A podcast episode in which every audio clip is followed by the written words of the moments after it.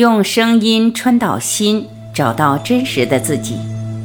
欢迎收听由张晚琪爱之声 FM 出品的《不合理的快乐》，作者杨定一博士，文献协力马义安博士，编者陈梦怡，播音张晚琪。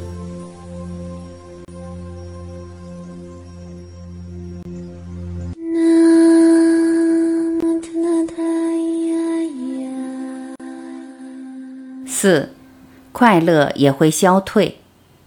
可惜的是，对于身心的快乐，脑部有一个适应的机制，也就是前头提到的享乐适应。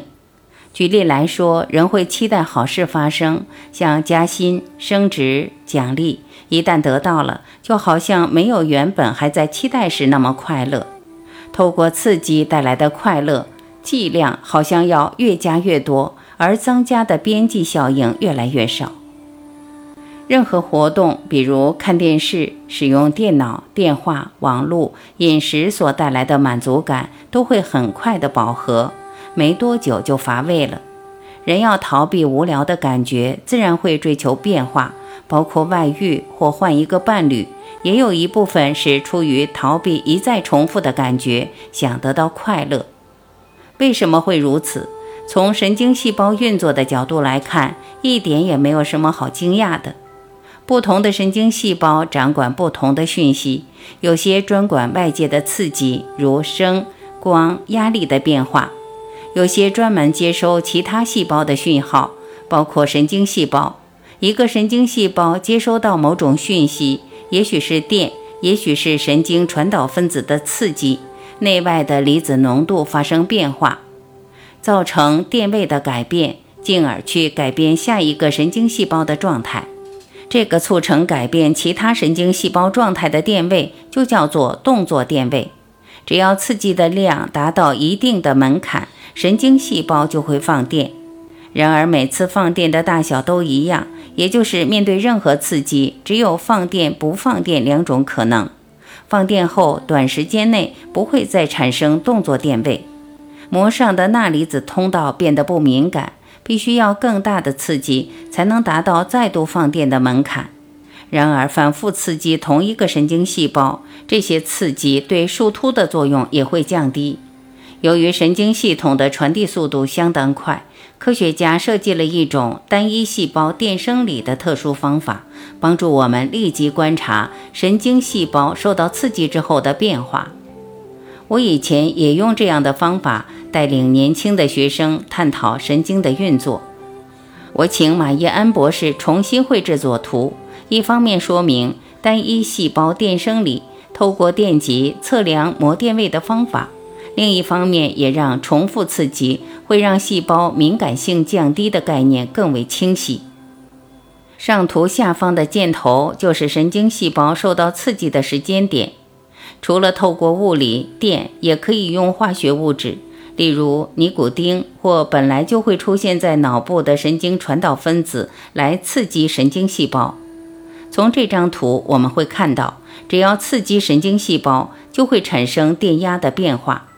这种电压的变化，也就是所谓的动作电位，经过轴突的传递，可以活化或抑制下一个细胞。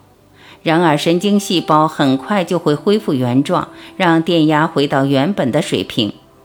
我们可以看到，反复的给予同一个刺激，所观察到的动作电位逐渐变小，甚至到最后，即使继续刺激，也不会再产生动作电位。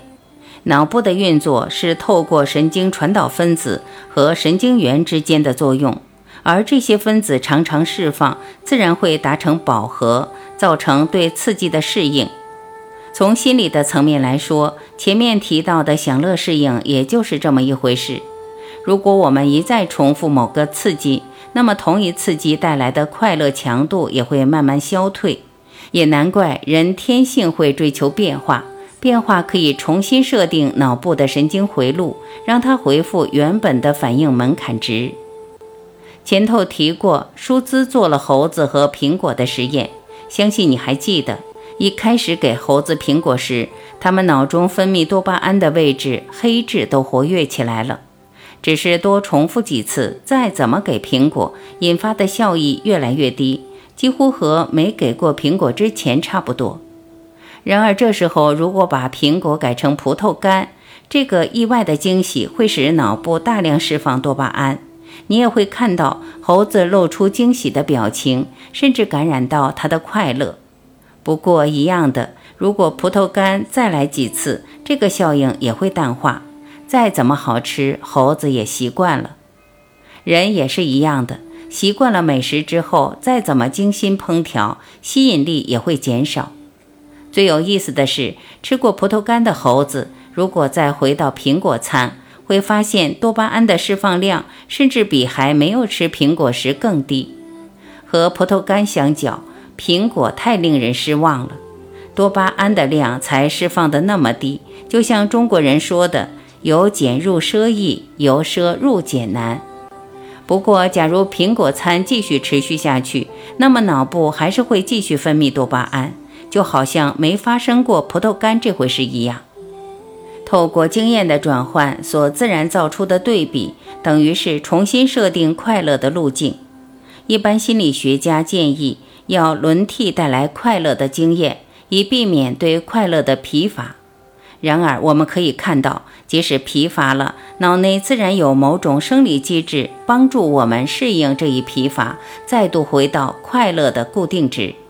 只是人和动物不同在于，透过前额叶造出发达的认知和记忆，对于过去经验过的总是念念不忘，对于未来还没得到的更是充满期待，于是总是需要更多，永远不会满足。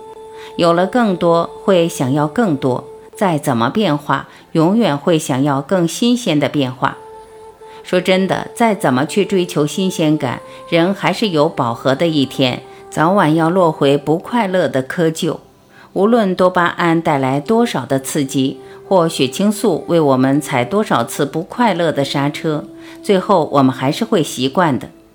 一再重复愉快的经验。愉快的感受也会逐渐降下来，可以说我们都适应了这种溜溜球效应。相信我们都经验过，也只是证明脑必须不断的要新的好的刺激，不光要多，还要有妥当的变化。然而再怎么变化，也总有疲乏的一天。我才说，要想透过外在的刺激来达到永恒的快乐是靠不住的。